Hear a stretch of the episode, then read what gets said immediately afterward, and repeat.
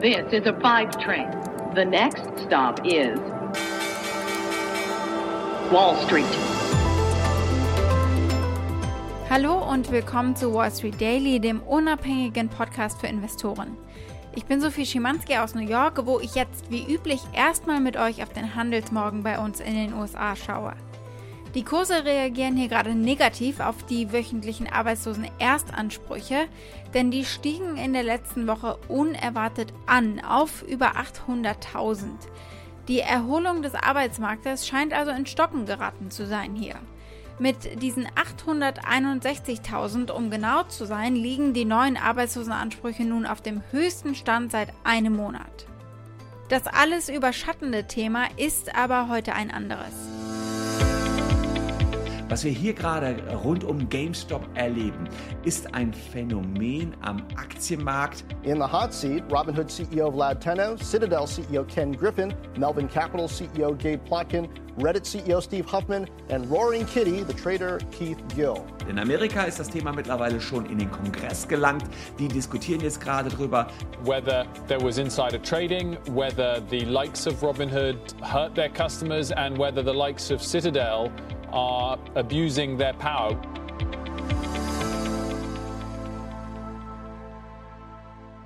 Worüber sprechen wir heute konkret? Auf jeden Fall gucken wir auf die GameStop-Anhörung.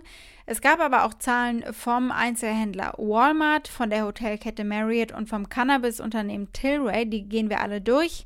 Und die Aktie des Tages ist die eines deutschen Unternehmens, nämlich des Unternehmens Count S.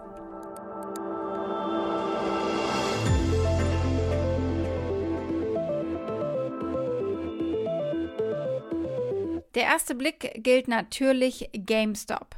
Heute geht die Reddit GameStop-Saga in die nächste Runde und es wird eine, die es in sich hat. Die CEOs von Robinhood, von Reddit und von den Hedgefonds Melvin Capital und Citadel werden vor dem Finanzausschuss des US-amerikanischen Kongresses aussagen. Der Gesetzgeber wird aber nicht nur die CEOs, sondern eben auch den Redditor und YouTuber Keith Gill, Roaring Kitty, zu den Turbulenzen im letzten Monat befragen. Ihn hier.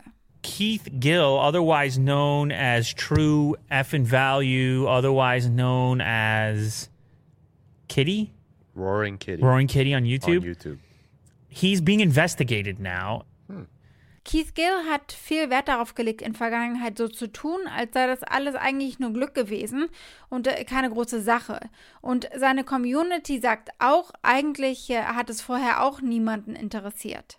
This is tough because had this thing not blown up as much as it did, chances are it goes overlooked. Who cares? The guy's investing in five, ten dollar stocks and making a YouTube channel about it. Nur, es ist eben an die Decke gegangen und nun sind all eyes on Gill. Und der hat offenbar selbst in der Finanzdienstleistungsbranche gearbeitet und dürfte deswegen ein bisschen anders behandelt werden als ein äh, gänzlich unbefangener Bürger sozusagen. In Massachusetts läuft bereits eine Sammelklage gegen ihn. Die YouTuber vom Kanal Later Clips, selbst Ex-Mitglieder von Wall Street Bets, sagen aber, Gill habe sicher nicht gewusst, was er tue. Und er habe ja auch niemanden dazu überredet, mitzumachen. He's a legend in the community, and I watched a couple of videos, and he seems like a genuinely nice guy. You have something to say here, Will? It just seems like he didn't know that this was going to blow up. Of course not. Not to this degree. Yeah. Like, again, I'm not a regulator in this area, and I know he has a license and all the rest of it. But you will see if you spend any time in Wall Street bets that everybody in there, or at least the vast majority, are constantly saying not financial advice. Don't invest more than you're willing to lose. This is your own choice. I didn't see any kind of super heavy persuasion. In der Community herrscht insgesamt viel Misstrauen, dass äh, mit Gill nun der Falsche unter die Räder geraten wird und dass die Börsenaufsicht die anderen Spieler davonkommen lässt. Die Community vermutet Korruption und dass sie überwacht werden in Wall Street Bets. Und gleichzeitig wissen sie aber gar nicht, gegen wen sie ihr Misstrauen eben richten sollen. the Wall Street bets crowd, who they claim corruption and conspiracy on the one side and say, you got to investigate Robinhood and we want to investigate the hedge funds and potential illegal behavior over there and what are they doing that we're and And then on the flip side, you have the traditional regulatory bodies and whoever else that the one group would say is on the payroll, the other group Yes. saying, no, no, we're going to investigate you. And he said, no, no, we're going to investigate you. Aber zu den Themen der Anhörung wird natürlich auch die Beziehung von Citadel zu Robinhood und zu Melvin Capital gehören und die Frage, warum Robinhood den Kauf von Aktien gesperrt hat und wie Privatanleger in Zukunft geschützt werden können. Also mal schauen. Robinhood und Citadel planen dem US-Gesetzgeber heute diese Botschaft zu übermitteln. Die Verschwörungstheorien, dass sie zusammengearbeitet haben, um Privatanlegern Schaden zuzufügen, die seien kategorisch falsch. Vorher gab es ein schriftliches Statement von Robinhood CEO Vlad Tenev und darin bezeichnet er solche Behauptungen und äh, Verschwörungstheorien als marktverzerrende Rhetorik. Robinhood habe den Handel nur aufgrund der Forderung seiner Clearingstelle eingestellt, um mehr Kapital zur Bewältigung des erhöhten Volumens und Risikos bereitzustellen. Ken Griffin, der Milliardär und Gründer von Citadel, sagte in seinen vorbereiteten Bemerkungen, er habe selbst erst erfahren, dass Robinhood GameStop Kaufaufträge gesperrt habe, nachdem die Beschränkungen öffentlich bekannt worden waren. Er möchte also ganz klar sagen, sie hatten keine Rolle bei der Entscheidung von Robinhood, den Handel mit GameStop oder anderen Aktien einzuschränken.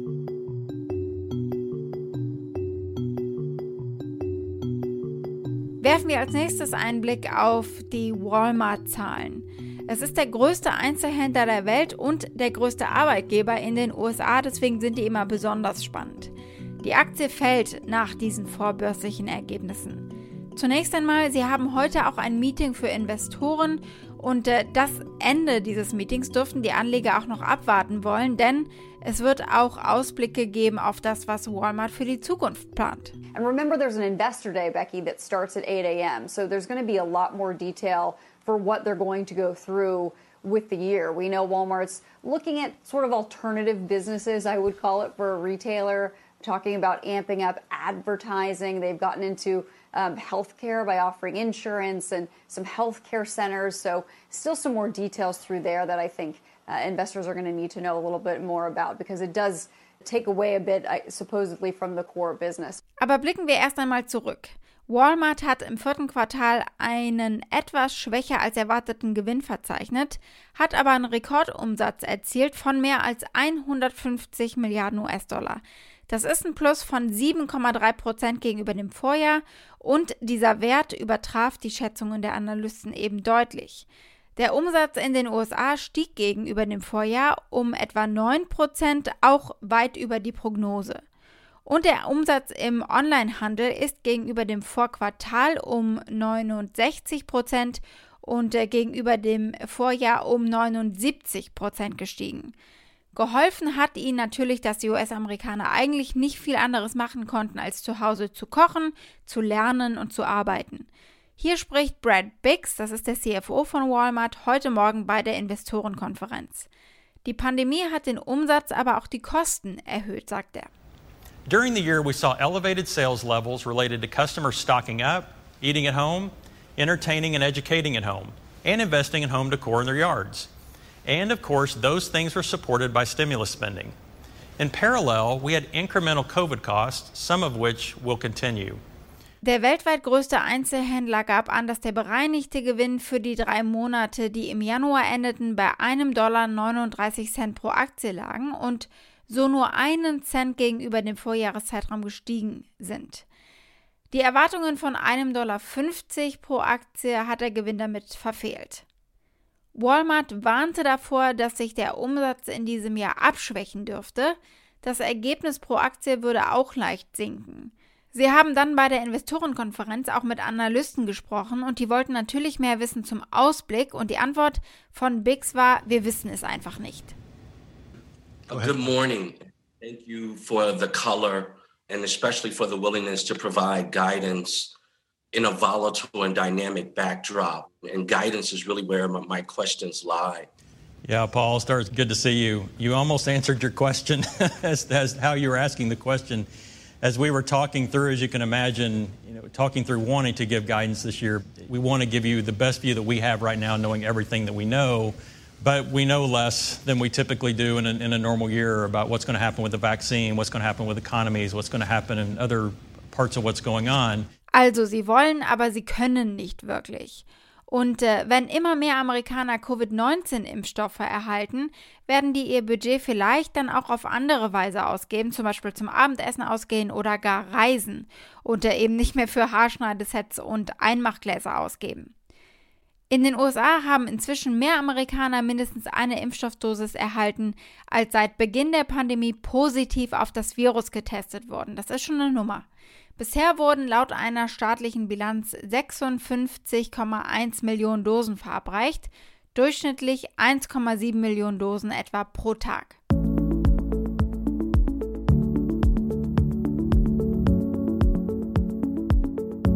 Der nächste Blick gilt der Hotelkette Marriott Hotel. Die Ergebnisse des vierten Quartals 2020 sind natürlich wenig überraschend erheblich beeinflusst worden von der Pandemie und auch von den Bemühungen, sie eben einzudämmen. Der Earnings Call hat ohne den CEO stattgefunden, weil Sorensen verstorben ist diese Woche. Die Kollegen auf CNBC erinnern sich an ihn. It's a sad day, but we, we honor him and we send our, our condolences to his family. Yeah, we do. Uh, but he became a friend, and, and Mrs. Sorensen, we, we send our uh, condolences to uh, Mrs. Sorensen as well. Very, very sad. Gucken wir noch kurz auf die Zahlen. Der Gewinn pro Aktie ging über dem Vorjahr um 92 Prozent zurück auf etwa 12 Cent pro Aktie und damit lagen sie immer noch unfassbarerweise über den Schätzungen von 11 Cent pro Aktie. Der Umsatz ging gegenüber dem Vorjahreszeitraum um 60 Prozent zurück. Marriott gibt aktuell weder eine Umsatz- noch eine Gewinnprognose ab. Die Aktien von Marriott sind seit Jahresbeginn um 7% gestiegen, also sie haben sich etwas erholt. Sie werden natürlich zu den Aktien gehören und zu den Unternehmen, die besonders profitieren, wenn flächendeckend geimpft wird. Wer dieses Jahr als CEO übernimmt, ist noch nicht klar. Werfen wir einen Blick auf Tilray, eine weitere Aktie, die bei der Reddit und YouTube Crowd sehr beliebt ist. Welcome back to Dummy Boy Finance. I'm Dummy Boy, and right now we're gonna go over Tilray earnings that were just announced after the bell, and we're gonna react to the share price, how it has moved. And so, because we had a good positive earnings report, investors are starting to make moves into this stock. I am bullish on Tilray for the next couple days. This was not a long term investment for myself, this was only a trade. And so, that is my target price right now for Tilray. And so, if you guys enjoyed this quick little update, don't forget to like the video. Feel free to hit the subscription button button. This is Dummy Boy Finance. I'm Dummy Boy and I'll see you guys in the next one. Und ja, die Ergebnisse für das vierte Quartal haben die Erwartungen übertroffen. Tilray hat 2 Cent pro Aktie verloren, aber viel weniger als die Wall Street erwartet hatte, nämlich 14 Cent. Der Umsatz hat gegenüber dem Vorjahr um 20,5% zugelegt und 10% gegenüber dem Vorquartal. Der Freizeitumsatz in Kanada ist deutlich gestiegen um knapp 50 Prozent und der internationale Umsatz aus medizinischem Cannabis ist sogar um knapp 200 Prozent angezogen.